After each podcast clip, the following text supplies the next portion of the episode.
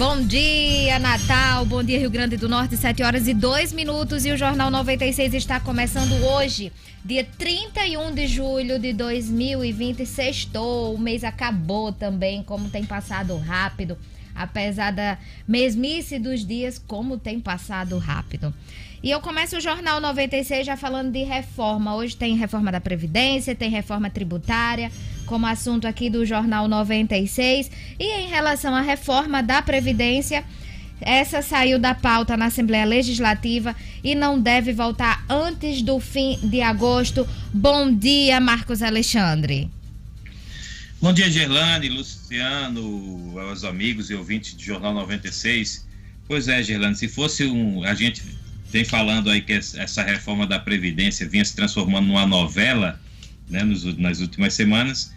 E hoje se encerra, digamos assim, uma primeira temporada né, dessa, dessa reforma da Previdência com a retirada de pauta. Ontem, o governo federal anunciou o adiamento até 30 de setembro, como exigência para que estados e municípios que ainda não fizeram façam suas reformas. E aí há mais tempo, há mais dois meses, para que o governo e a Assembleia discutam aí uma nova proposta.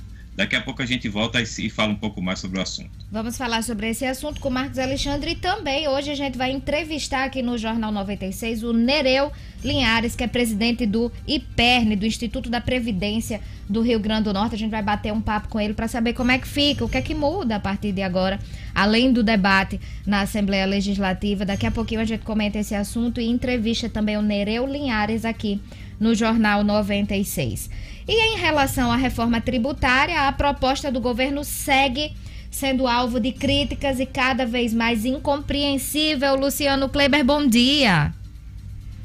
Bom dia, Gerlane, bom dia, Marcos, bom dia aos nossos ouvintes do Jornal 96. Pois é, o ministro Paulo Guedes parece que decidiu complicar cada vez mais a sua proposta de reforma tributária. Ontem ele voltou a acenar com mais algumas benesses, principalmente do ponto de vista de tributação de imposto de renda, acenando com a possibilidade, veja só, de isenção para quem ganha até 3 mil reais por mês, o que ainda parece uma grande piada para quem quer discutir fortemente a, a reestruturação tributária do país. Também surgiram várias críticas ao modelo que está sendo proposto e até mesmo ao fato de estarmos discutindo reforma tributária no atual contexto. Daqui a pouquinho eu trago mais detalhes. Já já tem polícia aqui no Jornal 96 também, porque a Polícia Civil prendeu membro do Comando Vermelho escondido em pipa como dono de pousada de luxo. Jackson Damasceno vai trazer os detalhes aqui pra gente no Jornal 96. Eu vou atualizar os números da Covid-19 daqui a pouquinho. E tem futebol também, Edmo Cinedino, árbitros potiguares na final da Copa do Nordeste. Bom dia. Bom dia, Gelande. Bom dia aos ouvintes do Jornal 96. Olha só, Gelande, pela te pelo terceiro ano consecutivo. Isso eu acho que é um recorde histórico. O Caio Max Augusto Vieira dirige a final da Copa do Nordeste pelo terceiro ano consecutivo.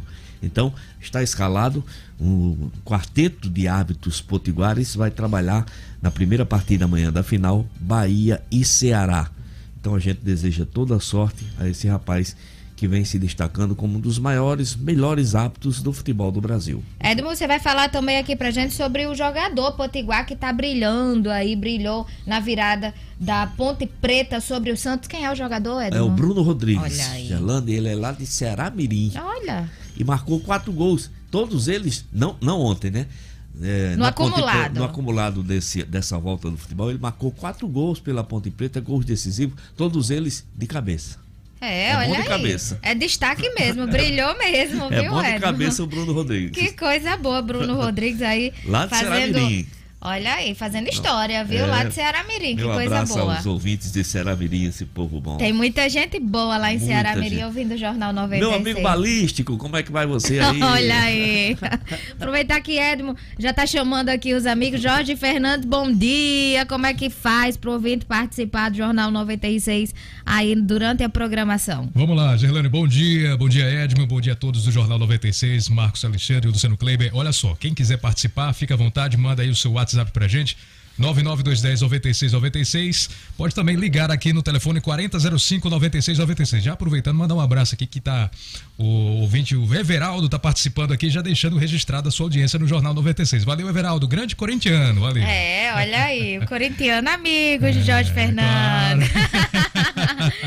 E aproveitar e mandar um abraço especial hoje, dia 31 de julho, para Niédia Maciel, da Sim Soluções. A Niédia, que tá fazendo aniversário hoje.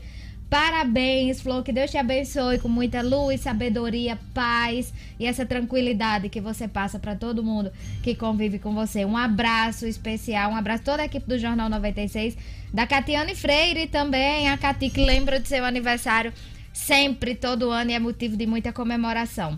Esse ano, de maneira diferente, como eu tenho dito aqui, não tem como é, não ser. Né? Mas está valendo um abraço para Niédia Maciel, um abraço especial também e antecipado para uma turma que está fazendo aniversário amanhã, sábado, dia 1 de agosto. E aí eu quero mandar esse abraço antecipado para o Rodrigo Rafael, jornalista, assessor de imprensa da Assembleia Legislativa, ele que faz aniversário amanhã. Parabéns, Rô, que Deus te abençoe cada vez mais. Sabedoria, tudo que a gente precisa para conquistar todo o resto. Um abraço para o Rodrigo Rafael e quem faz aniversário amanhã também, ouvintes fiéis assim como o Rodrigo, a Cleidiane Augusta da Chips Gourmet, ela também faz aniversário amanhã, tá todo dia ligada no Jornal 96 logo cedo fazendo as delícias da Chips Gourmet, acompanhando o Jornal 96. Um abraço, Cleidiane Augusta, vai ter muita comemoração nesse final de semana, com algumas restrições, né? Mas o que vale é a comemoração. Hoje, 31 de julho, olha só, hoje é dia, sabe de quê? Sexta-feira. É, olha, hoje é dia do orgasmo, é? Não é brincadeira não, viu?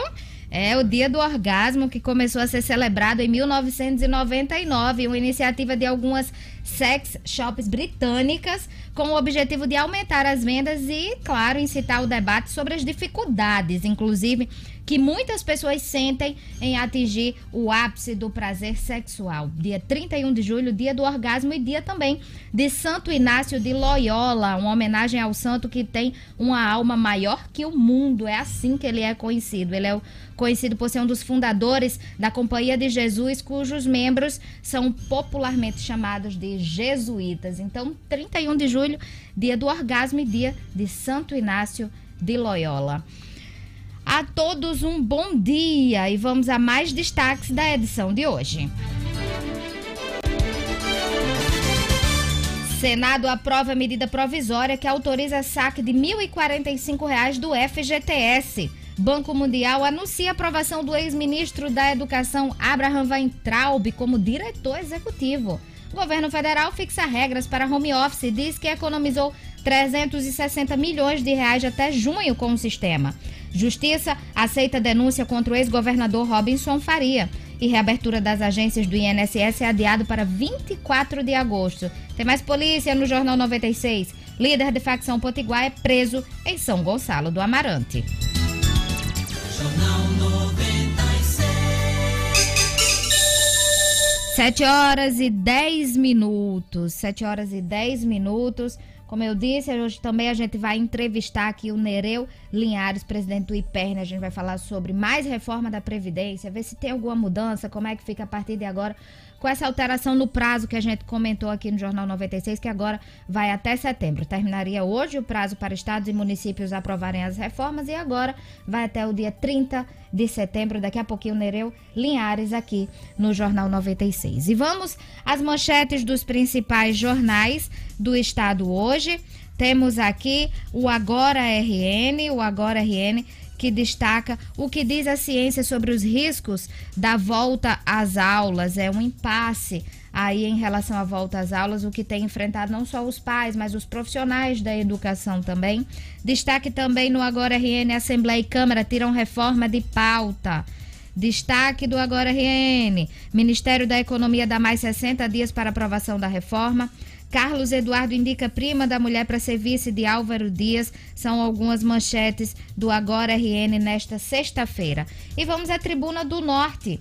Governo terá até setembro para aprovar nova previdência no Rio Grande do Norte. será assunto da nossa entrevista com Nereu Linhares aqui no Jornal 96. Também é destaque na Tribuna do Norte hoje, Natal libera venda de bebidas alcoólicas em bares e restaurantes. Daqui a pouquinho a gente comenta esse assunto aqui no Jornal 96. Destaque também na Tribuna do Norte sobre violência, que os homicídios, o número de homicídios aumentaram, aumentou aqui no estado durante esse período. São alguns destaques dos jornais locais nessa sexta-feira, dia 31 de julho. E vamos também às manchetes dos principais jornais do país hoje. A Folha de São Paulo destaca: mais da metade das empresas sofre para pagar contas. O estado de São Paulo estampa: garimpo ameaça a maior linha de transmissão de energia do país. E o Globo noticia: Supremo Tribunal Federal e Planalto agem para tirar Ministério Público Federal de acordos de leniência. Vamos saber algumas notícias do portal no minuto.com.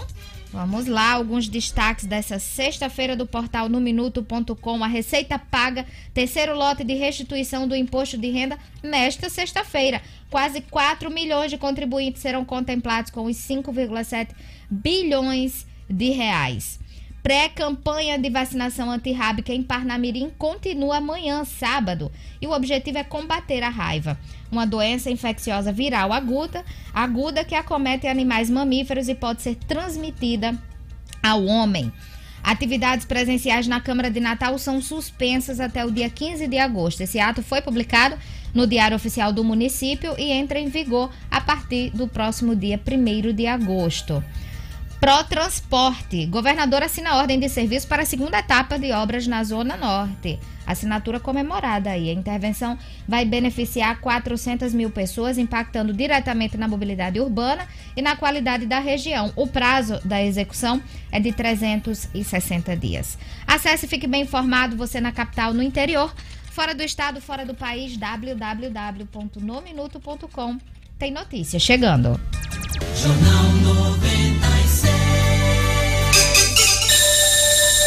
São 7 horas e 14 minutos e vamos falar aqui do Viveiro Marina. Pois é, o Viveiro Marina, que está com últimos dias aí da mega promoção do Viveiro Marina, 50% de desconto em todas as plantas. Pois é, 50% de desconto, tudo pela metade do preço. Terminaria hoje, mas o Paulo Saldanha do Viveiro Marina disse que está valendo até amanhã. Então, hoje e amanhã, corram, aproveite 50% de desconto. Preciso ir lá garantir aquela plantinha que eu tô querendo para dentro de casa. E olha só, o viveiro vende barato porque produz. Quer um exemplo? A grama esmeralda a partir de R$ reais o metro quadrado só no Viveiro Marina. Lá você também conta com vários planos de venda que vão até 10 pagamentos. E a loja fica na esquina da rua São José com a Miguel Castro, no bairro de Lagoa Nova. Não compre planta antes de fazer o orçamento lá no Viveiro Marina. A grife do paisagismo, passe lá hoje e amanhã, últimos dias da promoção com 50% de desconto. Não é brincadeira não, viu? É bom correr. Vamos lá, eu também me incluo. E vamos conferir a previsão do tempo hoje no Rio Grande do Norte. Informações da Climatempo. Previsão do tempo.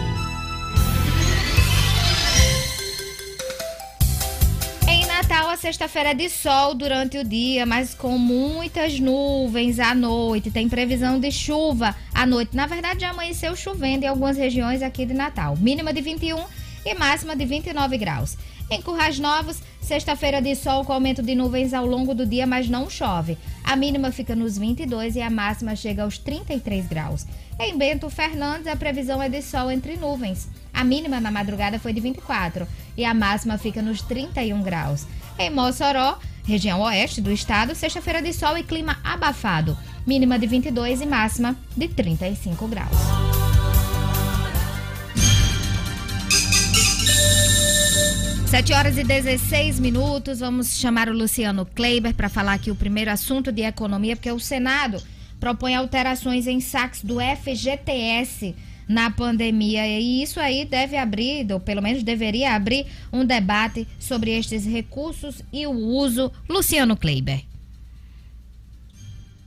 Gelane, Gelane ontem é, o Senado decidiu é, fazer alguns ajustes na medida provisória que está tá com validade até a próxima terça-feira, precisa, antes disso, ser referendada pelo Congresso de uma maneira geral, Senado e Câmara, para continuar em vigor. Essa medida provisória, ela basicamente, ela permite aquele saque emergencial eh, de até um salário mínimo para todos os trabalhadores durante a pandemia. Eh, e também mantém, na, dentro da própria medida provisória, aquela possibilidade de que os, as pessoas que têm saldos nas suas contas do FGTS optem pelo que se chama de modalidade saque aniversário ou saque rescisão. No saque aniversário, todos os anos, uh, o trabalhador tem direito, no mês do seu aniversário, a fazer um saque de algo em torno de 5% do, do saldo que está lá. É, mas, quando ele opta dessa forma, ele teria que passar dois anos para fazer o saque rescisão. Ou seja, um exemplo prático: o cara que faz a opção pelo saque aniversário este ano e, por exemplo, saca agora em agosto os 5% do que tem lá na conta. Se ele for demitido é, até o final deste ano, ele terá que passar dois anos para poder fazer o saque completo do saldo do seu FGTS após a rescisão, mesmo que ele seja demitido sem justa causa. É, no Senado foram feitos alguns, feitos alguns ajustes nessa proposta. Quais sejam, basicamente?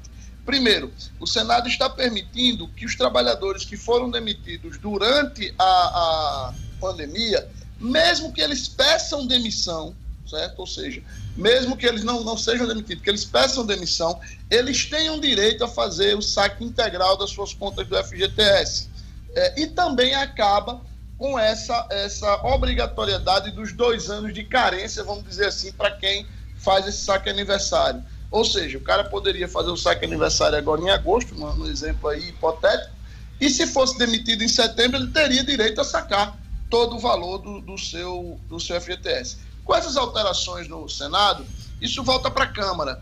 E como a, a medida provisória caduca na terça-feira, precisa ter uma decisão, o que é pouco provável é, a, na Câmara até terça-feira. Se não houver essa, esse ajuste na Câmara até terça-feira, ficam valendo as regras atuais. Pois bem, é, isso, no meu entendimento, deveria abrir uma, uma, discussão mais ampla sobre a forma do uso, as, as regras de uso dos recursos do FGTS. Por que, que, o governo é tão cioso dos recursos do FGTS? Por dois motivos. Primeiro, porque há uma pressão muito grande do setor de construção civil que utiliza largamente os recursos do FGTS para financiar, com juros muito baixos, eh, as suas ações, os seus empreendimentos.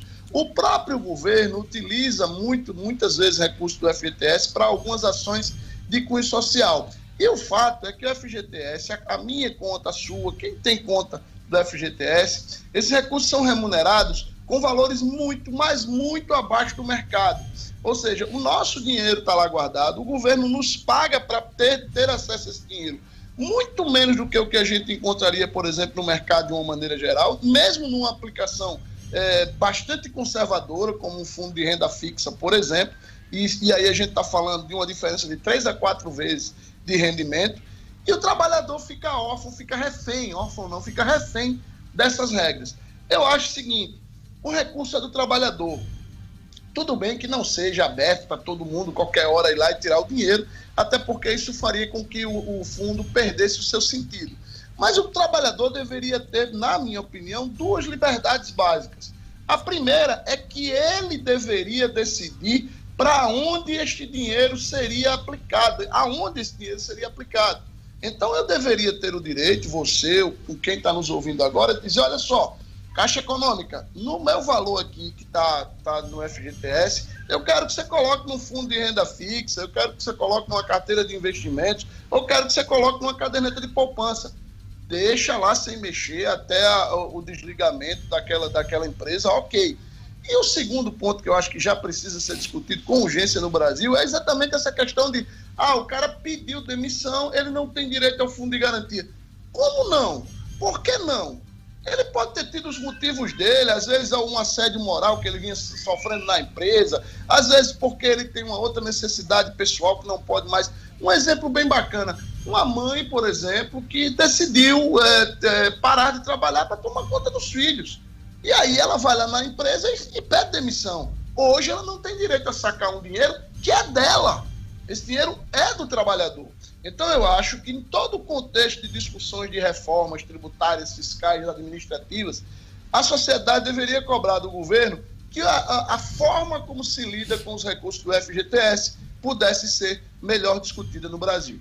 Luciano Kleber, você tocou aí no assunto que sempre foi motivo de questionamento, que nunca se encontrou uma resposta. E, na verdade, como você disse, é preciso uma cobrança, porque o próprio governo nunca se preocupou com isso e termina que o cidadão também se acomoda. Você ressaltou bem, o FGTS é o direito do trabalhador, mas ele não tem direito de escolher onde vai ser aplicado. Inclusive, essa polêmica quando alguém pede demissão.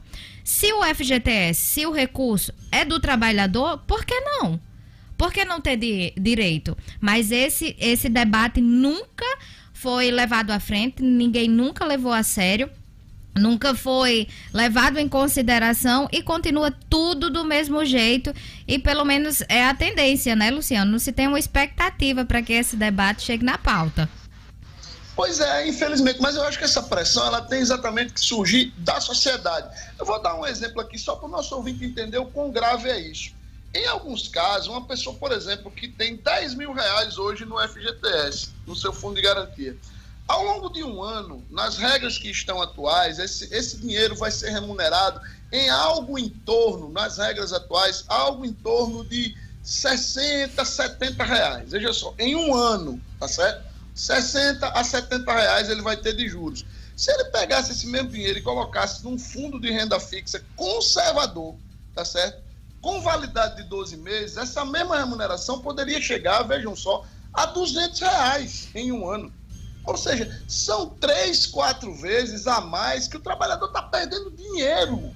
O trabalhador está perdendo dinheiro. E esse dinheiro é dele. O dinheiro é do trabalhador. Então, há que se encontrar uma forma de, de democratizar mais o acesso a, F, a esse FGTS. Luciano, vou aproveitar que a gente já está falando aqui em economia. Vamos falar um pouquinho aqui sobre o decreto, né? O decreto da, da prefeitura. A prefeitura que liberou a bebida alcoólica. Saiu na frente aí, tem um prazo por parte do governo, que a gente comentou essa semana aqui no Jornal 96, que seria 5 de agosto. E o prefeito ontem liberou a comercialização de bebidas em bares e restaurantes a partir de hoje já. Já está liberado, já pode?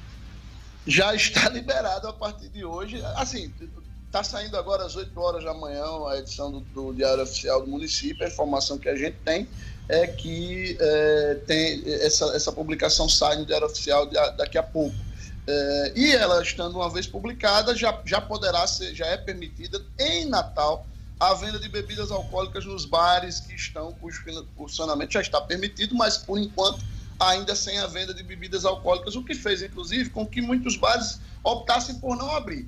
Lembrando que a expectativa era para a próxima quarta-feira, dia 5 de agosto, o governo do estado liberar isso do ponto de vista estadual, claro, é, essa venda de bebida alcoólica. Então, muitos bares estavam esperando, embora já pudessem funcionar, repito, mas estavam esperando para o dia 5, porque não tem sentido um bar funcionar é, sem, sem a venda de bebida alcoólica. Com essa liberação do prefeito hoje, ainda mais numa sexta-feira, né, Helene? A é. expectativa é. é que os bares corram, se apressem para renovar seus estoques, quando for o caso, para reforçar seus estoques, e que eles voltem a funcionar hoje. A gente só deixa aqui o apelo, eu sei que não é fácil, mas a gente deixa o apelo que as pessoas usem essa retomada dos bares com moderação, que as pessoas evitem as aglomerações, que as pessoas evitem não usar a máscara, né? Enfim, é, é claro, você vai para beber, toda hora você está colocando a, a, a, garrafa ou o copo na boca, mas é importante que quando não estiver fazendo isso, que coloque a máscara, enfim é uma situação bem delicada e a fiscalização vai ter trabalho hoje em Natal, viu? Hoje e no final de semana. Vai, porque no fim de semana eu sei que muita gente estocou bebida em casa nesse período de pandemia, de isolamento, até porque era a opção que tinha. Então teve gente que nem sabia que bebia e descobriu que bebe, e muito, inclusive, né? Mas tem gente com sede também de beber fora de casa. E aí tem essa questão dos bares e restaurantes estarem preparados, porque muita gente pegou muita gente surpresa, né? Não esperavam, mas esse apelo que Marco, que o Luciano Kleiber fez aqui, ressaltou, é um apelo que é feito também em relação aos outros estabelecimentos, para que as pessoas façam o uso dos estabelecimentos com moderação, seja de um bar, seja de um shopping. E que usem também, que façam uso das medidas de prevenção, como a máscara. Gelane, Sim, Luciano. Desculpa, Gerlando, só uma informação que é muito importante que a gente coloque. O, a gente tem notícias de que a publicação do Diário Oficial, que sai daqui a pouco, é, ela vai limitar o horário de funcionamento. Importante. Tá? É, o, o, horário de funcionamento será das 11 da manhã às 23 horas, certo? Então, para quem estava imaginando numa sexta-feira ou amanhã, sabadão, virar a noite num bar, é, bebendo e tal, e, e, e extravasando, não está permitido não, hein? 11 horas da noite, esses bares, esses restaurantes, acima de 300 metros quadrados, que estão vendendo bebida alcoólica, precisam fechar. É o que, é o que virá no decreto que sai daqui a pouco no Diário Oficial de Natal. Luciano Kleber, é só uma dúvida. Esse decreto vale também para recepções, para bufês, as festas Sim, é, estão é liberadas? É o mesmo, é o mesmo, está sendo tratado dentro do mesmo segmento que os protocolos iniciais lá de biossegurança, Gerlane, eles, eles colocaram como setor de alimentação 2, tá? Então entram aí bares, restaurantes, casas de recepção, bufês, claro, é, uma casa de recepção, por exemplo, que queira fazer um evento, teoricamente ela estaria limitada a duas coisas que complicam a realização do evento. A primeira é a ocupação máxima de uma pessoa a cada cinco metros quadrados. Essas pessoas precisam estar usando máscara e mantendo distanciamento. E a segunda é exatamente o horário. Ou seja, um evento, vamos supor, a pessoa está querendo fazer amanhã, numa casa de recepções, um casamento. Ela pode fazer, desde que num espaço, por exemplo, de 500 metros quadrados, um espaço de 500 metros quadrados, só pode ter 100 pessoas. Certo? Então, vejam só, um espaço de 500 metros quadrados, só para o nosso ouvinte entender, é muito, é um espaço equivalente aí, grosso modo, a um, um, um quadrado de 5 metros de frente por 100 metros de profundidade. Você imagina aí, é um campo de futebol. Muito né, espaço. E uma frente de 5 metros. Nesse espaço inteiro só podem ter 100 pessoas, tá certo? E normalmente, normalmente, num espaço de 500 metros quadrados, você coloca 300 pessoas, 350 pessoas, fácil, né? É, agora só pode colocar 100 pessoas. Elas precisam estar de máscara, precisam manter o distanciamento e o horário limite para funcionamento é 23 horas. É isso aí. Tá bem explicadinho. Daqui a pouquinho o Luciano Kleber volta aqui com mais notícias da economia no Jornal 96. E eu vou chamar aqui o Marcos Alexandre já para falar também do primeiro assunto dele no Jornal 96 hoje, nessa sexta-feira. E o Marcos Alexandre, que hoje fala também, volta a falar da reforma da Previdência. Saiu da pauta, né, Marcos? Da Assembleia Legislativa e, pelo visto, não tem uma previsão.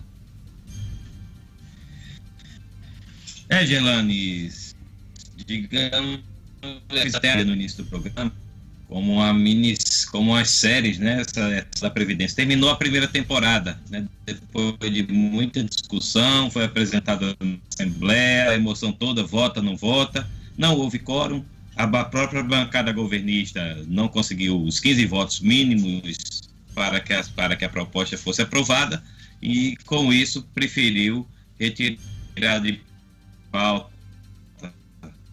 Aí, não, antes já havia visto a pauta, a matéria, porque, assim, tinha razão de ser essa questão. A, a, se, a, se a proposta fosse votada e fosse derrotada, o governo só poderia reapresentar no ano que vem. Então, seria um prejuízo aí. O Rio Grande do Norte teria até meados de fevereiro sem reforma da Previdência e estaria sujeito o governo a não receber os recursos federais. Então, é, é, é, essa era a razão pela qual a, a, proposta, a bancada governista não queria votar a proposta, porque havia o risco completo de a proposta ser derrotada. Então, é, é, o, o, melhor é tentar buscar os dois votos, o que não, o que não foi obtido. Né? Não, o, o, o governo travou aí nos 13 votos favoráveis, ficaram faltando os dois. E com isso, a, a oposição, por outro lado, a oposição exigia, como exige, a votação e a discussão dessa matéria em sessões presenciais, ou seja, com a participação de deputados e de membros da sociedade na Assembleia Legislativa, deputados no plenário e, e, e os representantes da sociedade nas galerias. E ontem houve a decisão do, do, do governo federal de adiar esse prazo final da reforma da Previdência. A gente noticiou aqui no, no Jornal 96 de ontem, uma, uma novidade, surgiu o dia de ontem com essa novidade, de que esse prazo agora foi esticado até 30 de setembro. Portanto, são mais dois meses. Esse prazo originalmente se expiraria hoje, dia 31 de julho, foi esticado aí para 30 de setembro. E com isso aí o, o governo e os deputados ganham mais dois meses para tentar chegar a um entendimento ou não, né? Vamos, vamos, vamos ter que acompanhar, mas um entendimento sobre essa questão. A, a, a Assembleia, Gerlane e ouvintes, só tem perspectiva de voltar às sessões presenciais após que da o... casa aprovou junto com os deputados. Pode falar? O áudio está cortando, Marcos Alexandre. Só para você repetir aí o prazo que você estava falando, que a Assembleia tem uma perspectiva de votação. Exato. A, a, a perspectiva de, de a Assembleia realizar sessões presenciais é só após 15 de agosto. Ontem, a presidência da Casa, junto com os deputados, aprovaram aí a, a, manutenção das sessões virtuais, das, das sessões por videoconferência, até exatamente 15 de agosto. Uma, uma medida, inclusive, que foi adotada também na Câmara Municipal de Vereadores. Né? Seguiu aí essa fórmula de manter sessões virtuais até 15 de agosto.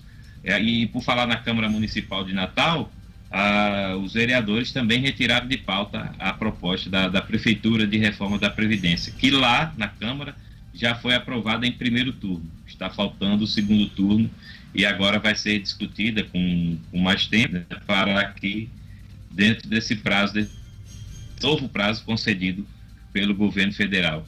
Então, Gelane, um pouco em suspenso essa pauta aí, essas pautas da reforma da Previdência na Assembleia, na Câmara Municipal de Natal, voltam aí nos próximos dias com, com esse novo prazo, com, essa, com esse novo fôlego extra, digamos assim, de tempo, para que todos possam discutir essas matérias. Daqui a pouquinho a gente volta a esse assunto. Eu, Luciano Kleber, Marcos Alexandre, em entrevista com Nereu Linhares, daqui a pouquinho, aqui no Jornal 96. E vamos agora à nossa ronda policial. Polícia Civil prende membro do Comando Vermelho escondido em pipa como dono de pousada de luxo. Quem traz os detalhes é o Jackson Damasceno. Polícia com Jackson Damasceno. O da massa. Oferecimento. Ótica Ideal. Compre seus óculos escuros ou de grau das melhores marcas em até 10 vezes no cartão. Temos convênios com empresas e associações. Facilitamos seu exame oftalmológico. Ótica Ideal. Nosso ideal é fazer você feliz. Edifício Barão do Rio Branco 5. Telefone 3201 6797. Sigam também nossas redes sociais. Olá, bom dia aos meus colegas de bancada virtual. Bom dia ao público da 96. Hoje é sexta-feira. Vamos com as notícias de polícia. Duas notícias ruim para, ruins para o crime organizado. Uma primeira ocorrida em Pipa. Um membro da facção criminosa Comando Vermelho, oriunda no Rio de Janeiro na década de 80, foi preso aqui no nosso litoral como dono de pousada, escondido, empresário, há mais de 10 anos ele estava por essa área. Uma operação da DEICOR, a turma da Polícia Civil que combate ao crime organizado, com apoio da delegacia de Pipe Areis, prenderam Sandro Nerink Henrique Amorim Poeta, conhecido como Negão, de 49 anos de idade, integrante do Comando Vermelho, tendo condenação por extorsão mediante sequestro, organização criminosa e ainda envolvimento naquele grande assalto ocorrido em 2006 no Banco de Lages, ah, também foi preso na Paraíba. Mas, há 10 anos, o Sandro estava ó, morando na Pipa, dono de uma pousada de luxo, uma vista é, é, é, privilegiada, um veículo bacana, se passando por cidadão de bem há 10 anos na Praia da Pipa. A investigação começou, o bicho pegou e ele caiu. foi encaminhado para o sistema prisional, onde deve cumprir uma pena de 15 anos de prisão em regime fechado. Líder de facção Potiguar é preso em São Gonçalo do Amarante. O outro baque no crime organizado aconteceu no fim da tarde, também de ontem, em São Gonçalo do Amarante. A polícia militar, é, fazendo um trabalho de ronda é é, cotidiana em São Gonçalo do Amarante, conseguiu prender um foragido da justiça pertencente a uma outra facção criminosa. Já essa é, criada aqui mesmo nos presídios do Rio Grande do Norte. Ele foi preso nessa nessa Nessa abordagem, ele tem três mandados de prisão nas costas. O nome da criatura, o nome do suspeito, Jailton Adelino da Silva, liderança da facção aqui no Rio Grande do Norte, viu? Foi preso também, levado para a delegacia da Zona Norte. É, é, junto com ele, um outro foragido de justiça que lhe fazia companhia também acabou atrás das grades. São as informações desta sexta eu desejo a todos um ótimo final de semana. Voltamos na segunda-feira com mais notícias. Até lá. 7 horas e 37 minutos e a gente vai para um breve intervalo. Daqui a pouquinho a gente volta com mais notícias da economia, da política, do cotidiano. Tem futebol também, tem entrevista com Nereu Linhares aqui no Jornal 96. A gente volta já já.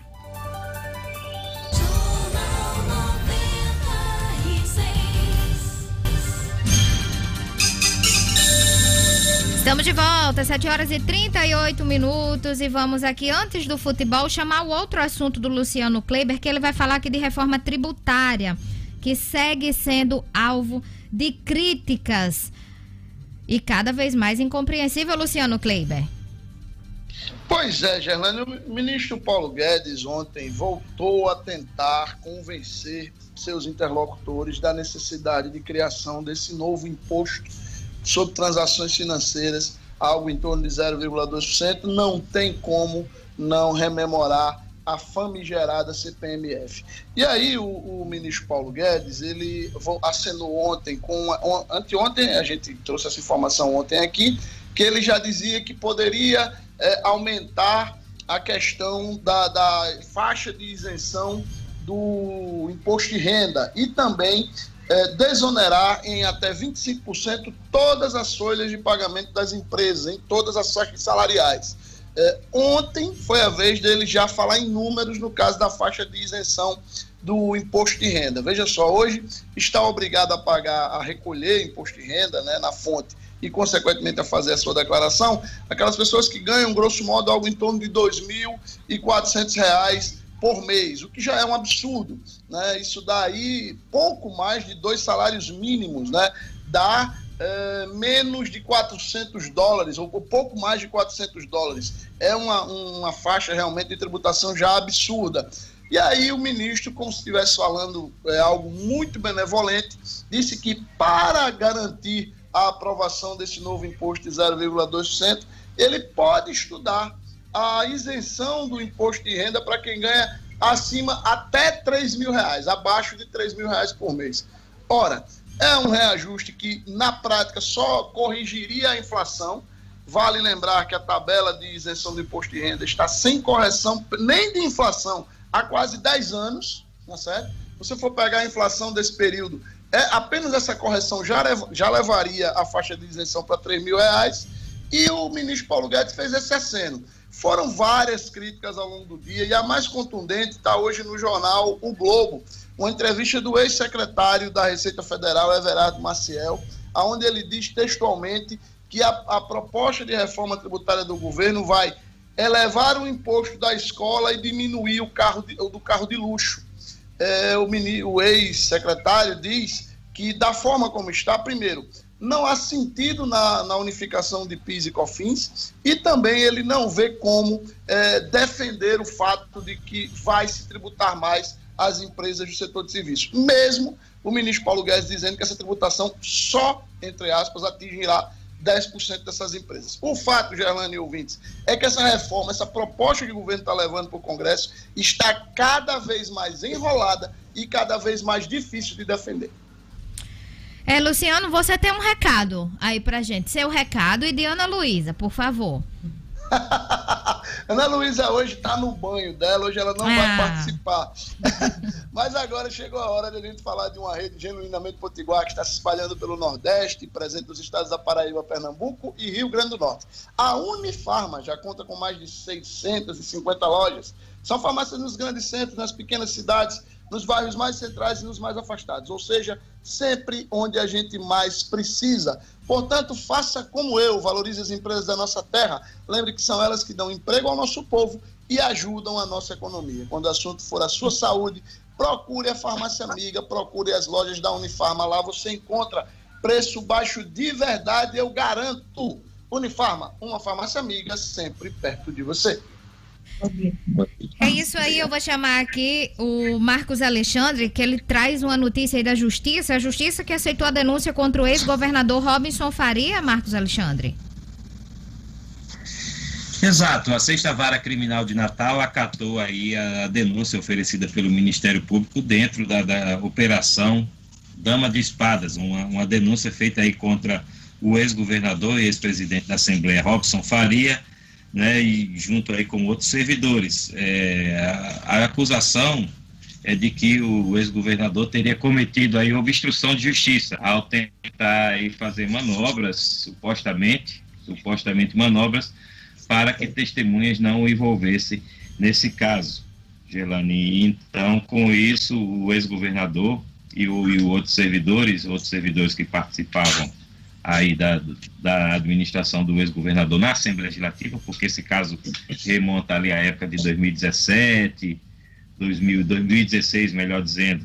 Então ele, ele agora ele se tornou réu com esse, com esse recebimento da denúncia, que corre agora em julgamento, né, apreciação e julgamento na sexta vara criminal de Natal. É, o, os advogados do ex-governador enxergam nesse, nessa, nessa uma perseguição política, né? E dizem que a total confiança deles, da defesa do, do ex-governador Robson Faria, no poder judiciário e a confiança também de que a denúncia será considerada infundada e por isso será arquivada de, de Elane. Vamos acompanhar aí mais esse caso. É isso aí, Marcos. Você que também tem um recado para quem está ligadinho nas eleições. É isso aí.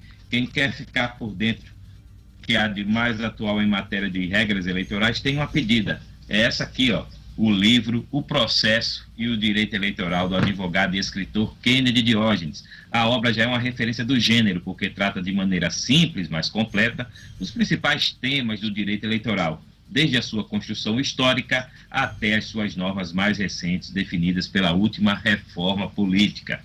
O livro O Processo e o Direito Eleitoral é importante fonte de consulta para quem deseja participar das campanhas eleitorais, até mesmo como candidato. O livro escrito pelo advogado Kennedy Diógenes está à venda pela internet. Você encontra o livro no site www.oeleitor.com.br. Repetindo, o livro está lá, www.oeleitor.com.br.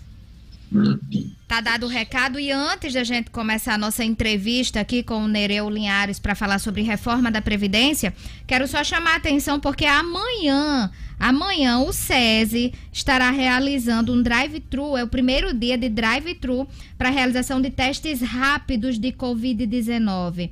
O teste é aquele rápido do dedinho, que tira lá a amostra de sangue. Vai ser amanhã na unidade da Zona Norte, que fica ali em São Gonçalo do Amarante, ali onde funcionava o antigo Diário de Natal, bem pertinho da ponte. E para quem não fez o teste ainda e deseja fazer, amanhã vai ter esse drive-thru lá na Zona Norte, certo? Vai começar às 8 horas da manhã, vai até 1 hora da tarde. Tudo muito rapidinho, o resultado sai na hora, 20 minutinhos e é promocional, hein, gente? Lembrando, esse drive-thru é promocional. O teste geralmente custa em torno de 140 reais e amanhã vai ser realizado ao custo de 99 reais. 99 reais e quem chegar para fazer o teste ainda vai ganhar duas máscaras de brinde Então, amanhã, quem ainda não fez o teste no SESI Clínica em Natal e SESI Escola São Gonçalo do Amarante, em Mossoró e Caicó, tanto em Natal quanto em Mossoró, terão flashes ao vivo aí nas rádios locais também, convocando a população. Drive-thru amanhã do SESI Clínica, a partir das 8 horas da manhã, São Gonçalo do Amarante, na clínica do SESI também, no SESI Clínica, R$ 99,00, que é o valor promocional promocional. É isso aí. E vamos saber aqui se a gente já pode fazer a conexão. Vamos lá, a gente vai fazer agora. Vamos começar a nossa entrevista para conversar com o Nereu Linhares, que é presidente do IPERN. A gente ontem comentou aqui no Jornal 96 que o prazo para estados e municípios aprovarem a reforma da Previdência foi prolongado. O prazo que terminaria hoje, agora vai até o final de setembro, dia 30 de setembro. E a gente quer saber, a gente conversa agora com Nereu Linhares e a gente quer saber o que é que muda. Nereu Linhares, a partir de agora, além dos debates que podem ser feitos presencialmente na Assembleia Legislativa, que era uma da reivindicação dos deputados. Bom dia, Nereu. Bom dia, Gerlando os ouvintes da 96, ela não muda nada, né? A, o que tinha ser, feito, que ser feito pelo executivo foi feito.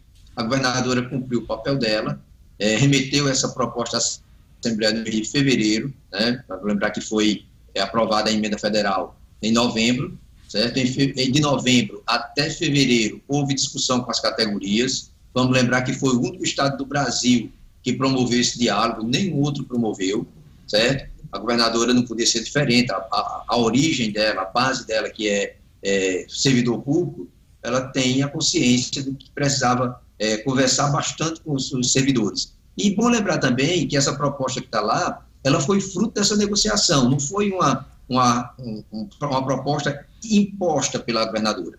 Houve longa negociação até fevereiro, algumas categorias se retiraram da, da negociação, é, infelizmente as categorias de renda mais baixa, certas representações dessas categorias, mas outras ficaram lá e esse projeto ele foi feito a quatro mãos, certo? Inclusive com o documento assinado pelos sindicatos, certo? Então, a parte dela foi feita. É uma emenda constitucional, então ela não tem poder de veto, ela nem sanciona, ele é promulgado, ela não pode retirar, ou seja, a responsabilidade ela passou a ser no parlamento no momento que foi remetido para lá. E se esses prazos forem perdidos, ou se essa proposta for rejeitada e se tiver que se implantar uma reforma mais dura para o servidor, ou se o Estado passar por alguma dificuldade, como, por exemplo, perda do CRP, ninguém vai poder botar essa culpa ou essa responsabilidade na, na governadora.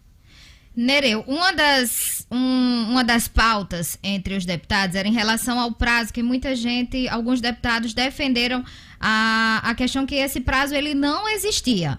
Né, o deputado Sandro Pimentel foi um dos primeiros a chamar a atenção para esse prazo, dizendo que a emenda constitucional federal que prevê que os ajustes nas reformas sejam feitas em até dois anos, ou seja, até novembro do próximo ano. O que é que o senhor tem a dizer sobre essa questão do prazo? Ontem, inclusive, outros deputados já defendiam que se não existisse o prazo, não precisaria daquela portaria, da portaria de ontem do governo federal. Nereu. Exatamente. Olha, o prazo, ele não, esse prazo de dois anos, ele está lá no, acho que no parágrafo 6 do artigo 9 da emenda. Esse prazo de dois anos é para a implantação da Previdência Complementar, certo? Lá é claríssimo isso. O, o, o, os governos estaduais, municipais, eles têm dois anos, a partir da emenda 103, ou seja, a partir de novembro de 2019, para implantar a Previdência Complementar e tornar o, sistema, a gestão do, do Estado única. O que é a gestão única? Que tudo seja processado é, no IPERN. Hoje, é bom a gente lembrar que ainda as aposentadorias de, é, do Legislativo, do Judiciário, do Ministério Público, Tribunal de Contas, elas ainda são processadas no próprio órgão e só vêm para o IPERN para homologação. Então, esses dois anos é para isso, certo? A questão da portaria, essa portaria foi questionada, se ela tinha validado ou se não tinha, por estabelecer um prazo que não estava na lei, essa portaria tem sim certo? Ela tem essa força de lei porque a ela foi dada essa força pela Lei Federal 9.717, que é uma lei de 98, certo? Foi a lei chamada Lei Mãe da Previdência, foi lá onde começou tudo. Então, essa lei, que agora ganhou status de lei complementar na emenda 103, ela que deu força à secretaria prerrogativa à Secretaria, competência à Secretaria de Previdência Federal para estabelecer as normas, certo? De controle, as instruções normativas, portaria e tal. Então saiu essa, essa, esse prazo lá, que era 30 de julho. E tanto havia esse prazo que os próprios deputados contavam com a prorrogação desse prazo. O problema é que eles contavam com essa prorrogação até dezembro, e essa prorrogação só veio até setembro. Então, isso significa dizer que até lá, essa, essa emenda ela tem que ser concluída. Acredito eu que será concluída com a aprovação, porque nenhum deputado, nenhum, absolutamente nenhum, inclusive os do grupo de oposição, são contra a reforma. Todos eles dizem que a reforma é necessária e que precisa ser concluída. Marcos Alexandre. Presidente Nereu Liares, bom dia. É, o, o, governo do Estado, né, o, o senhor, inclusive, é, argumentou que o caso esse prazo de hoje, né, que estava previsto para hoje e agora foi prorrogado, não fosse cumprido, a, a lei, as regras seriam aplicadas automaticamente aqui, aqui no Estado para que o Estado tivesse aí, estivesse alinhado com a lei federal. Essa, essa é uma medida muito contestada na Assembleia Legislativa, e aí eu queria que o senhor explicasse em que, que o governo se baseia para aplicar essa, essa aplicar automaticamente essas normas, da, essas normas federais, e se, se isso assim não, não, traria, digamos assim, uma, uma falta de preocupação, né, já que o governo não teria necessariamente que cumprir um prazo, né, né, porque se há, se há um prazo e não é cumprido, se a medida é aplicada automaticamente, por que cumprir esse prazo? É, vamos lá. Quando eu falei, fala, é, foi falar de automaticamente as aplicações, foram as regras gerais. As emendas, a 109, como qualquer uma outra, ela tem as regras gerais e ela tem as regras específicas, certo? Então, as regras gerais, vencido o prazo, elas são automaticamente é, implantadas. Vamos dar aqui um exemplo dessas regras gerais, certo? Nós temos lá, na, na, agora na emenda, é, a ruptura do vínculo daquele servidor que ele tem uma função pública, não tem um cargo efetivo, ele tem uma função pública, recolhe para o INSS, ele poderia se aposentar lá pelo INSS e continuar na função dele no Estado, continuar o, o é, trabalhando. Então, lá foi colocado a ruptura, assim como no cargo efetivo. Então, mesmo para esse servidor, a partir da emenda 103, ele, na hora que ele se aposentar pelo INSS, ele rompe também o vínculo com o Estado. Isso é uma regra geral. Essa regra ela é aplicada automaticamente, independentemente de qualquer outra norma que o governo possa mandar, de qualquer um, uma, uma emenda, de qualquer um projeto de lei que o governo possa mandar. Outra, por exemplo, a aposentadoria é por invalidez. Né? Ela tinha, tem o nome de invalidez até agora, mas ela está na nova emenda como por incapacidade permanente, inclusive com determinação de que se tem que readaptar esse servidor a qualquer custo, certo? E aí isso também será implantado imediatamente, porque isso é regra geral. Nas regras específicas, como, eh, por exemplo, a questão de idade, de tempo, de regra de, de aposentadoria, é, regra de pensão, alíquota. Então, essas regras, elas são as regras específicas. Essa não, essa tem que ser por lei. Tem que ser por lei. Mesmo ela sendo por lei, o governo federal ele tem mecanismo para obrigar os estados. Por exemplo, é, a, a uma, da, uma dessas regras, que é a mais polêmica, que é das alíquotas, o governo federal ele estabelece uma alíquota linear de 14% como alíquota mínima para o Estado. O Estado pode até é, é, cobrar uma alíquota maior, se quiser, mas se não, ele tem que pelo menos ter os 14%. Então, isso é regra específica. O governo ele tem que mandar um projeto de lei. Então, o automático que se falou imediatamente, não é que o governo tem que é, mandar um projeto, não. Ele tem sim que mandar um projeto. Agora, por que é que a gente diz que ele tem que aplicar? Porque se ele não manda esse projeto, ele tem a pena, que é a suspensão do certificado. Certo? E é o que está dito na portaria, inclusive. A portaria, ela fala exatamente dessa, dessa alíquota ordinária, que é essa, a alíquota de 14%. A alíquota progressiva, ela é opcional. Então, o governo do Estado do Rio Grande do Norte, ele mandou para a Assembleia uma alíquota progressiva, na lei está uma alíquota progressiva. E isso vem rolando de fevereiro até agora. Terminado o prazo, evidentemente não tem como o governo mandar um novo projeto com alíquota progressiva, mas ele tem que mandar um projeto de alíquota, senão fica sem o CRP. Então ele é obrigado a mandar uma alíquota de 14% linear, certo? E ninguém vai poder botar essa culpa na governadora. Luciano Kleiber. Bom dia, Tony Nereu, Nereu, em primeiro lugar, parabenizar pelo trabalho é, incansável e extremamente técnico que o senhor vem realizando nesses debates todos aí em torno desse tema tão relevante que é a reforma da Previdência. André, eu, eu já começo pedindo desculpas porque a minha pergunta ela vai ser bem complexa e ela requer um, um, um preâmbulo grande. É, o senhor disse aí que a responsabilidade hoje é do, do parlamento, mas a governadora enviou um projeto. Imagina-se, até por algo que o senhor também destacou, pelo histórico de vida, histórico político da governadora, que ela tenha tido o cuidado de enviar um projeto que seja o melhor possível para o Estado e para os servidores. Até porque a, a governadora foi uma das vozes mais contundentes no Planalto contra a reforma da Previdência imposta pelo governo federal. Imposta não, colocada pelo governo federal. Ela, inclusive, foi nos debates, no âmbito dos debates da reforma da Previdência, que ela, por exemplo, ocupou a tribuna do Senado, almoçou na tribuna do Senado para obstruir lá algumas discussões. É, pois bem, eu queria que o senhor nos dissesse por que, com números, por que, que a proposta que o governo enviou para a Assembleia é justa. Olha, Luciano, é, eu também fui um grande contestador da reforma. Eu tive na, na rua, eu tive aqui na rua, eu, eu é, tive nos grupos que é, é, protestavam contra a reforma, certo? O problema é que agora essa reforma já é uma realidade. A gente, naquele momento, dizia: olha, isso não pode passar a nível federal, porque se passar, estados e municípios não têm outra coisa a fazer a não ser adequar, certo? Então, aquela questão, aquela postura que nós tínhamos, ela continua. A diferença é que agora não interessa se nós somos contra ou se somos a favor. A gente tem uma obrigação de implantar. E está lá na lei. E se não implantarmos, a gente sofre sanções. O Estado sofre sanção. Não só o servidor, mas todo o Estado, como eu falei na questão do certificado de regularidade previdenciária, o famoso CRP. Certo? Então, na verdade, a questão acabou a discussão. Não dá mais para a gente estar tá dizendo, olha, mas eu sou contra. E daí? Você é contra? Aplica ou o Estado é, sofre sanção, certo? O projeto que foi remetido, ele é um projeto que é considerado um projeto justo, porque ele foi discutido, ele foi obra de discussão com todas as categorias, houve um diálogo sim com todas as categorias, de novembro até fevereiro, novembro de 2019 até fevereiro de 2020, repito, nenhum estado fez isso, só o estado do Rio Grande do Norte, e não podia ser diferente, certo? Então, na hora que esse projeto chegou na Assembleia, ele chegou tão enxuto que os deputados tiveram muita dificuldade de colocar mais alguma coisa ali. Mas mesmo assim, quando ele chegou no parlamento, ainda houve discussão, ainda houve diálogo, inclusive com os deputados de oposição.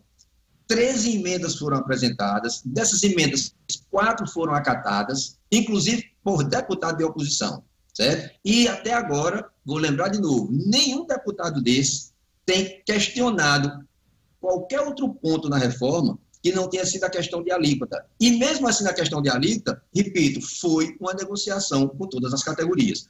Portanto, é baseado nisso que se diz que o projeto ele é muito menos danoso do que a reforma a nível federal. Marcos Alexandre. Doutor Nereu, eu queria voltar um pouquinho àquele ponto da, da aplicação automática, né?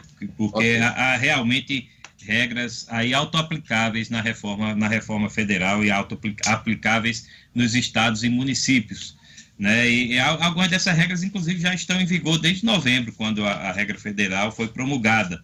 Né, e, e, outras estão, estão desde março. Mas questões como idade mínima de contribuição, é, é, é a, a, questão da, do tempo de contribuição e das alíquotas precisam mesmo ser tratadas com uma reforma como essa que o governo apresentou ou, ou, ou a própria do governo federal, que também precisa que precisa de lei.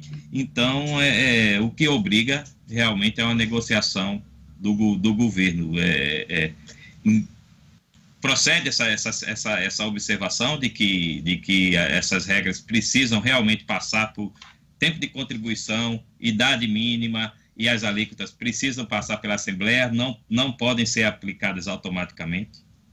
Não, é, o automaticamente sem, sem projeto de lei, não. Tem que passar pela Assembleia. Tudo isso depende do projeto. É a questão do Pacto Federativo, né? Então, vamos lá, os estados têm sua independência e os estados, eles têm os seus recursos. Então, essas regras, vamos lá, separar aqui as regras. Regras atuariais, regras financeiras. As regras atuariais, tempo de serviço, idade, forma de cálculo, certo? Apuração de proventos. Então, isso são regras atuariais. E que o governo vai ter que fazer, porque isso é para o futuro. Regras financeiras, alíquotas. Então, nós temos hoje um déficit financeiro de 140 milhões por mês. Esse déficit é crescente, certo? E isso é uma regra financeira e que tem que ser equalizada. O governo federal disse: olha, vocês têm que cobrar uma alíquota no mínimo de 14%. E por que os estados não podem fazer uma alíquota menor, uma alíquota menor de 14%? Porque a própria lei federal ela diz que o servidor público de estado e município ele não pode pagar uma alíquota inferior à que está estabelecida para o servidor federal. E do servidor federal é de 14%. A única forma que o governo tem, os governos estaduais e municipais, eles têm de reduzir essa alíquota é, primeiro, se provar que não tem déficit previdenciário aí ele pode reduzir. Não é o nosso caso. Segundo, se ele aplicar a alíquota progressiva, porque aí nesse caso ele vai reduzir a alíquota, o índice, nas categorias de salários menores e elevar esse índice nas categorias de salários maiores. Então, é a única forma que tem, certo? Mas tudo isso precisa de um projeto de lei. Por que é que a gente está colocando aqui? Por que é que se tirou a se está tirando a responsabilidade aqui da governadora? Porque a governadora negociou chegou a um consenso sobre essas alíquotas e sobre essas regras atuariais e apresentou à Assembleia. A Assembleia não apresentou, nenhum deputado apresentou nenhuma emenda questionando isto. Nenhum. Só questiona lá verbal. Olha, a alíquota é injusta. Muito bem, deputado. E cadê o seu projeto? Cadê a sua emenda sobre isso? Certo? E aí, na hora que venceu o prazo, na hora que venceu o prazo da aplicação dessa nova regra, o que, que faz o, o governo federal através da Secretaria Especial de Previdência e Trabalho?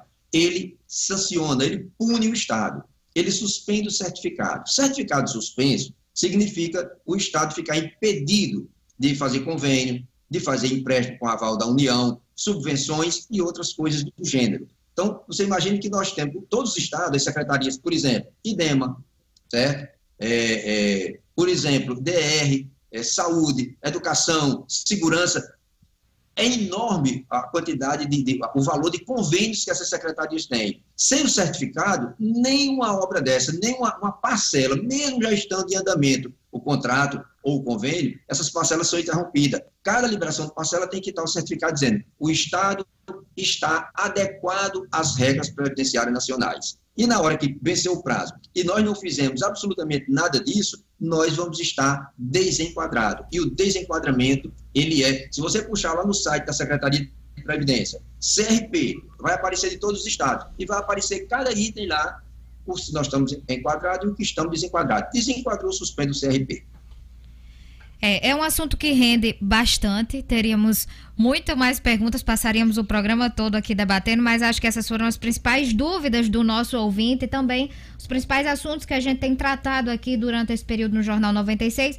Só mais uma questão, é, presidente Nereu Linhares. O senhor falou que nada muda. Né, a partir de agora que o governo fez o que tinha que ser feito. Não terá mais nenhum debate, não terá mais nenhuma conversa com, seja com os deputados, com os servidores, com os sindicatos?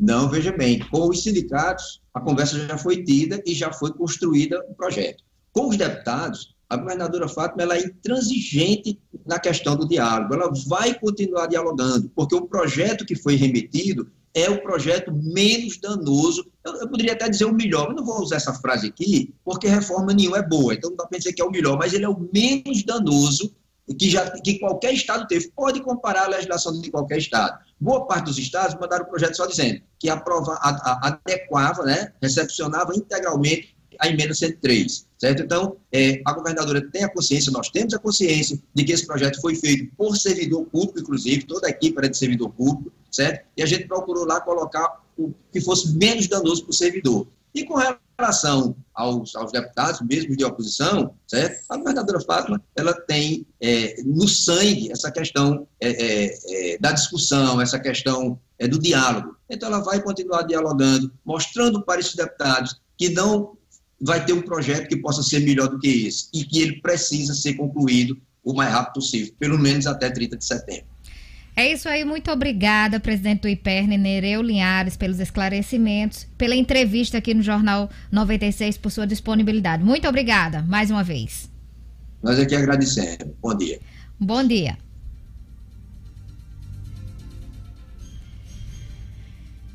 É isso aí, a gente conversou aqui com Nereu Linhares, presidente do IPERN, para trazer alguns esclarecimentos sobre esse assunto que a gente tem falado tanto, que tem pautado tanto a imprensa, a Câmara Municipal, ou a Assembleia Legislativa também.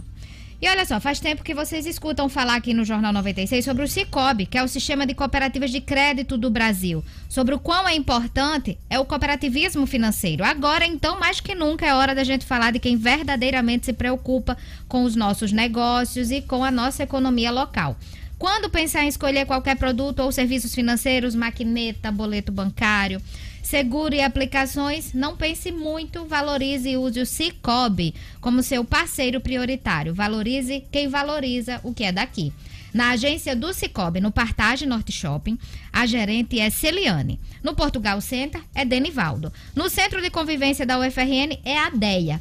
E na agência da Bel Cabral, é o Galiza. Então você pode escolher porque você quer ser atendido com quem você quer conversar. Cicobi, não podemos dar as mãos, mas podemos juntos fazer a diferença.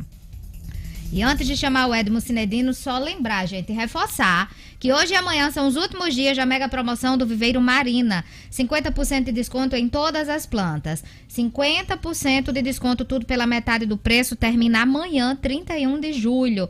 O Viveiro Marina vende barato porque produz. A grama esmeralda, por exemplo, está a partir de R$ reais um metro quadrado só no Viveiro Marina. A loja fica ali na esquina da rua São José com a Miguel Castro, no bairro de Lagoa Nova. Não compre planta antes de passar lá e pegar o orçamento.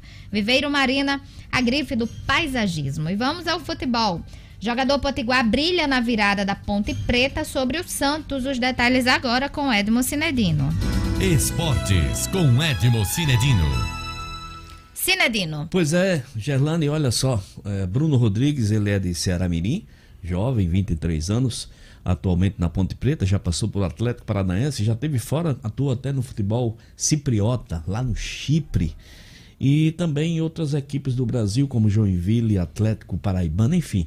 Bruno Rodrigues foi, ele é da, ele, quem cuida da carreira do Brasil, do, do, do Bruno Rodrigues é a Brasil Esportes, uma empresa de, de, de, de potiguares, né, do Lupécio II de João Quebrowski, que, que é também responsável, Gerlando, pela carreira do Gabriel Veron, que foi escolhido o melhor do mundo no campeonato Já foi mundial. entrevistado aqui da gente. Isso, já foi entrevistado nosso aqui. E de outros grandes valores descobertos por essa empresa que se preocupa muito em valorizar os nossos jogadores. Bruno Rodrigues eh, marcou um gol ontem e deu um chute no eh, chutou a gol, na, o goleiro deu o rebote do terceiro gol.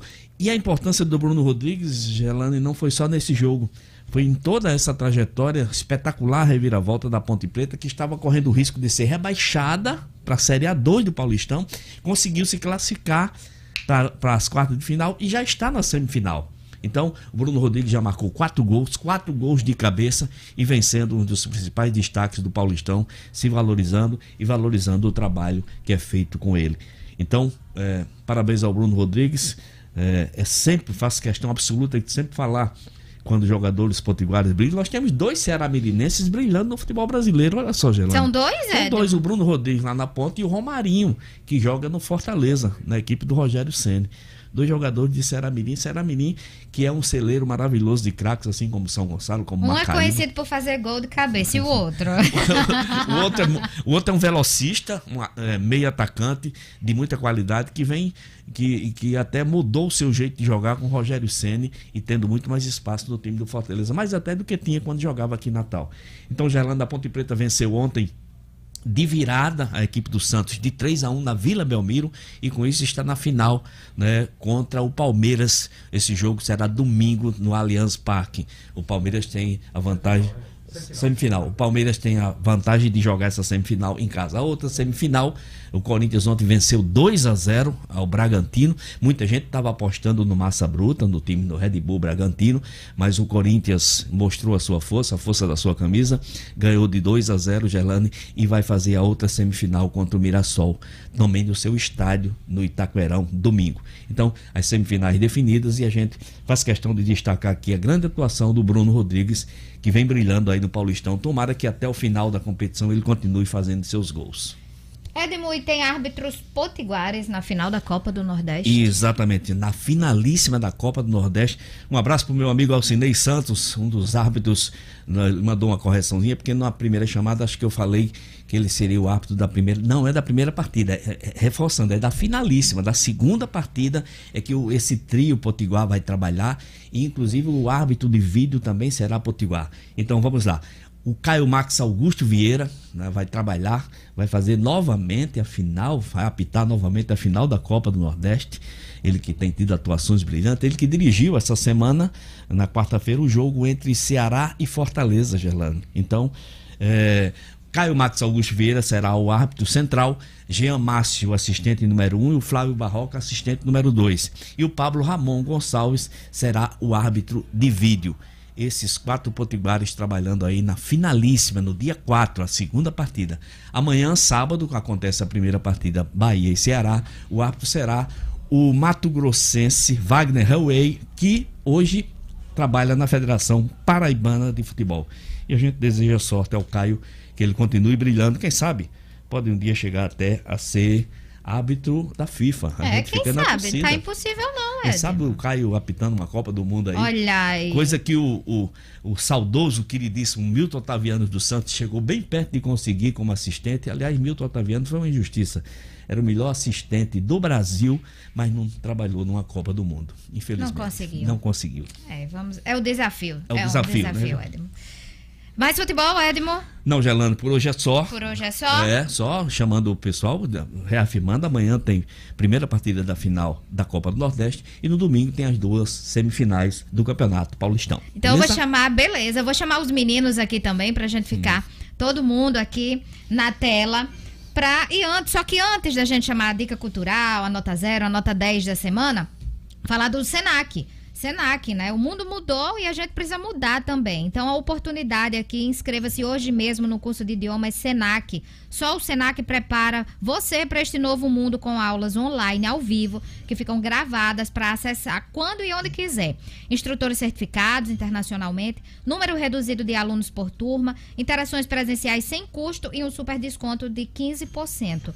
Há 20 anos, os cursos de idiomas Senac preparam você para o futuro e chegou a hora de você também se conectar e entender o novo. Idiomas Senac, matrículas abertas, teste de nivelamento já disponível para agendamento em rn.senac.br. Vou repetir, rn.senac.br. Agora vamos às dicas, mais uma dica, que isso aqui é uma dica boa também, mas vamos às dicas do final de semana aqui da equipe do Jornal 96. Eu vou começar, tá? Eu vou começar aqui rapidinho. Minha dica vai para uma live de samba que vai ter amanhã. Eu adoro samba, é bom demais. Edmo também gosta vou, muito. Já vou batendo palma Já logo. vai aplaudindo, antecipando. pois é. E amanhã o Debinha Ramos, Grande que é Debinha. um dos maiores nomes do samba. A gente já trouxe ele aqui no Jornal 96. Isso. Vai realizar uma live amanhã a partir das 16h30, direto lá das Rocas. Olha, As bacana. Rocas, Edmo, que é um bairro tradicional. É o berço, berço, do samba. É o berço do samba potiguar. É o berço do samba potiguar, é. exatamente. Que maravilha essa live. Pois viu? é, então amanhã a gente vai poder contemplar também um pôr do sol maravilhoso no mesmo horário com Debinha Ramos, a live Samba do Nosso Chão, que será transmitido no canal do YouTube Ramos Debinha, arroba Ramos Debinha é minha dica cultural. Edmo, qual é a sua? A minha dica cultural, Gelane, eu sou danado para ler livros, então eu estou trazendo essa semana para quem quiser aceitar a minha dica, o livro Essa Gente, do fantástico Francisco Buarque de Holanda, de quem eu sou fã de carteirinha, acho que desde que nasci. Chico Buarque de Holanda escreve Essa Gente, é o primeiro romance dele após ganhar o prêmio Camões. Não é fácil não. A história de um escritor decadente, Gerlane, que enfrenta uma crise financeira e emocional enquanto o Rio de Janeiro colapsa à sua volta. É uma tragicomédia. É o novo romance de Chico Buarque que eu recomendo. Essa gente maravilhoso romance que eu tive o prazer de ler graças ao meu querido amigo Tácito Costa, que tem nessa Tácito. pandemia me munido de livros espetaculares que, que eu. Acabou mesmo. Não, não tem como onde comprar. Os Calma, sebos, ele vai os sebos fechados, né, Yolanda? os sebos fechados, o Sesc fechado, a biblioteca do Sesc, que eu sempre vou lá fechada. Então, o meu amigo Tassi tem me emprestado livros maravilhosos. Então, essa gente, é, tipo Buarque. Edma, a biblioteca do Sesc Rio Branco reabriu quarta-feira, viu? Olha aí, não diga isso não, Luciano. Eu, esse tempo todinho, eu tô com o livro aqui para entregar lá. Já passei do prazo. Rapaz, você podia ter me dado essa informação antes, viu, Luciano? Eu vou pagar uma oh, multa do livro. Desculpa, desculpa. palmas pra dica do Edmo e palmas pra minha dica também, né? Edmo antecipou pois é, aqui. Ela... Luciano Kleber, já que você tá aí dando dica da biblioteca, qual a sua dica do final de semana? Eu não sabia, rapaz. Olha só. Oh, Valeu. Gelane, minha dica é uma dica que Claro, não dá para esgotar num final de semana, mas dá para começar e eu acho que vale muito, muito, muito a pena. É a série da ditadura do grande Hélio Gaspar. A ditadura envergonhada, a ditadura escancarada, a ditadura derrotada, a ditadura encurralada e a ditadura acabada. São cinco livros que cobrem aí o período do golpe de 1964 até a reabertura política, os chamados anos de chumbo, com informações de bastidores, com diálogos inéditos e com o texto deliciosíssimo do Hélio Gaspari. São volumes relativamente é, grandes, cada um deles, é, mas que você atravessa sem nem sentir. Eu li esses tive a, a, a, grande honra de ler esses cinco livros, concluí a leitura desses cinco livros há mais ou menos uns três anos, e já estou pensando em voltar a ler de novo, porque tem tudo a ver com muita coisa que a gente está vivendo nos dias de hoje. Então a dica vai para a série A Ditadura, cinco livros do grande, genial Hélio Gaspar. Massa, palmas aí para a dica do Luciano Kleber, muito bacana mesmo. Muito boa dica. Marcos Alexandre, qual a sua dica? Eu vou para o audiovisual, Gerlane. Vou é, recomendar aqui a, a documentário Para Sama, né, que é um, conta a história aí de, de uma jornalista e cineasta síria, né, que vive na pele e como vive a guerra civil daquele país. Né? Ela, ela que está grávida, começa a série grávida, as bombas caindo na rua dela, na vizinhança dela, inclusive passa bem os sons. A filhinha dela nasce, que é exatamente a Sama, que dá o, dá o, título aí do documentário, e mostra como é a convivência dela com a família, as crianças da vizinhança indo para a escola, é, a filhinha dela que quando às vezes há cenas em que eles estão brincando ah, entre a família e aí, aí aqueles a, a, sons de bombardeios, enfim, muito tocante. Há, uma cena lá até certo ponto chocante de um nascimento de uma outra criança num hospital também sendo bombardeado é uma série chocante e triste ao mesmo tempo, mas também que, que deixa uma mensagem de muita esperança. Essa série está disponível na Globoplay, no, no streaming da Globoplay, da Globo, o streaming da Globo, está também no Now, né, o streaming da, da Net Claro, da, da Claro, Claro Net, o Net Claro. E, enfim, recomendo bastante. Para Sama é a minha dica deste final de semana. Massa também, muito legal. Várias dicas aí, a gente quer curtir tudo já nesse final de semana. Palmas para a dica do Marcos Alexandre. Muito bacana. E olha só, vamos rapidinho aqui as nossas notas 0 e 10. Padre Francisco já tá ali olhando para mim.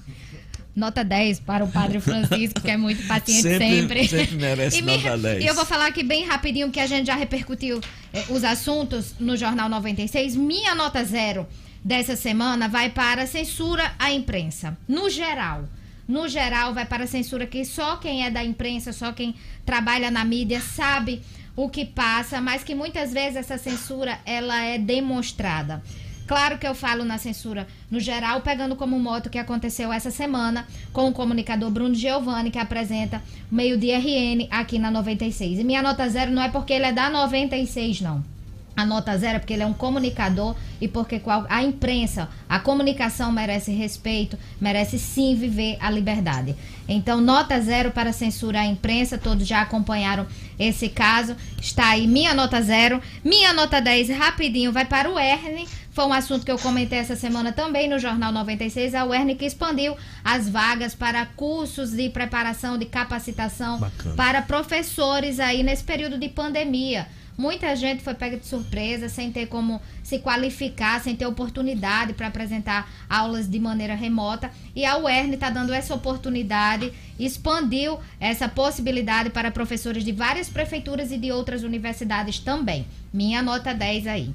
Luciano Kleiber, sua nota 0 e sua nota 10. Gelane, minha nota 0 e minha nota 10, além da minha dica cultural de final de semana, estão, como vocês vão ver agora, totalmente interligadas. Né? Eu trouxe como dica cultural os livros que retratam os anos de chumbo, a ditadura, que está umbilicalmente ligada à questão da, da, da censura.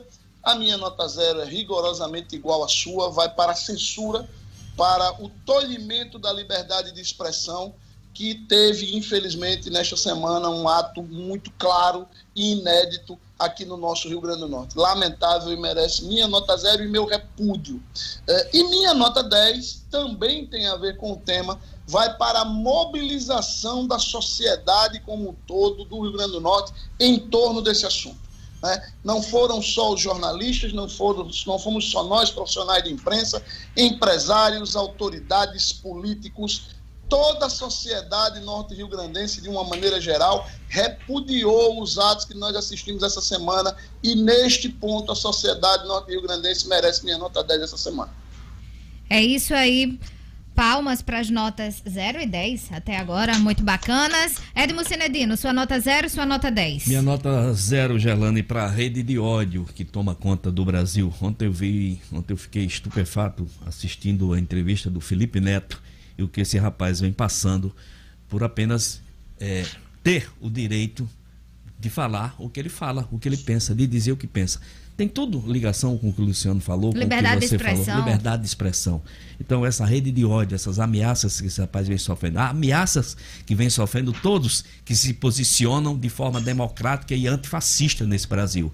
Então, isso é um risco enorme que nós corremos. Essa é a minha nota zero para essa rede de ódio. Inclusive, ontem eu assisti um filme chamado Rede de Ódio, que mostra as suas consequências. E a minha nota 10 vai para a governadora Fátima Bezerra, pela sua luta contra o Covid, contra a Covid-19, a sua luta muitas vezes combatida, muitas vezes criticada, mas que ela vem provando que estava certa. Não só a governadora Fátima Bezerra, mas toda a sua equipe. Então, a governadora Fátima Bezerra, que muitas vezes sofre ataques, sabe, machistas, reacionários nas ruas de Natal, pelo simples fato de ser mulher, pelo simples fato de ter vindo de uma camada mais pobre da população. Eu acho que merece essa nota 10 a governadora Fátima Bezerra.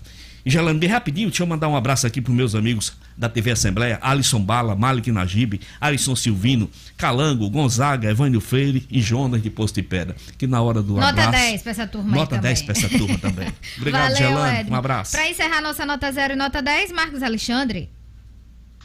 Minha nota 0, eu vou seguir aí os relatores. Né? Acho que as notas 0 foram muito bem colocadas aí por, por você, Gerlane, a, a, nossa relatora, e seguida aí por Luciano também, e, e, e Edmo, e, e Edmo também com outro caso, exatamente para o tolhimento da opinião. Né? Acho que isso é descabido. Houve sim censura, a gente já comentou isso aqui no, no, no programa ontem, aqui no, no caso aí do BG. Então, minha nota zero vai para essa decisão que censurou aí a, a, a liberdade de imprensa. E a nota 10 foi para uma notícia que o Luciano deu e, e, que acho que pode nos deixar otimistas de uma reação aí do, do emprego aqui no Rio Grande do Norte em junho, né, apesar de toda essa crise. Então a gente eu dou a nota 10 para os empreendedores aqui do estado que estão assim no sufoco e mesmo assim tentando aí sobreviver e manter as pessoas empregadas. Minha nota 10 a esses heróis da resistência. Muito bacana, palmas para todos nós nas notas 0 e 10 e nas dicas culturais também. E agora a gente vai para o fim de semana para aproveitar, aproveitar as dicas culturais. A gente termina o Jornal 96 que fica por aqui nessa sexta-feira. Vem aí o Padre Francisco Fernandes, nota 10 para ele sempre.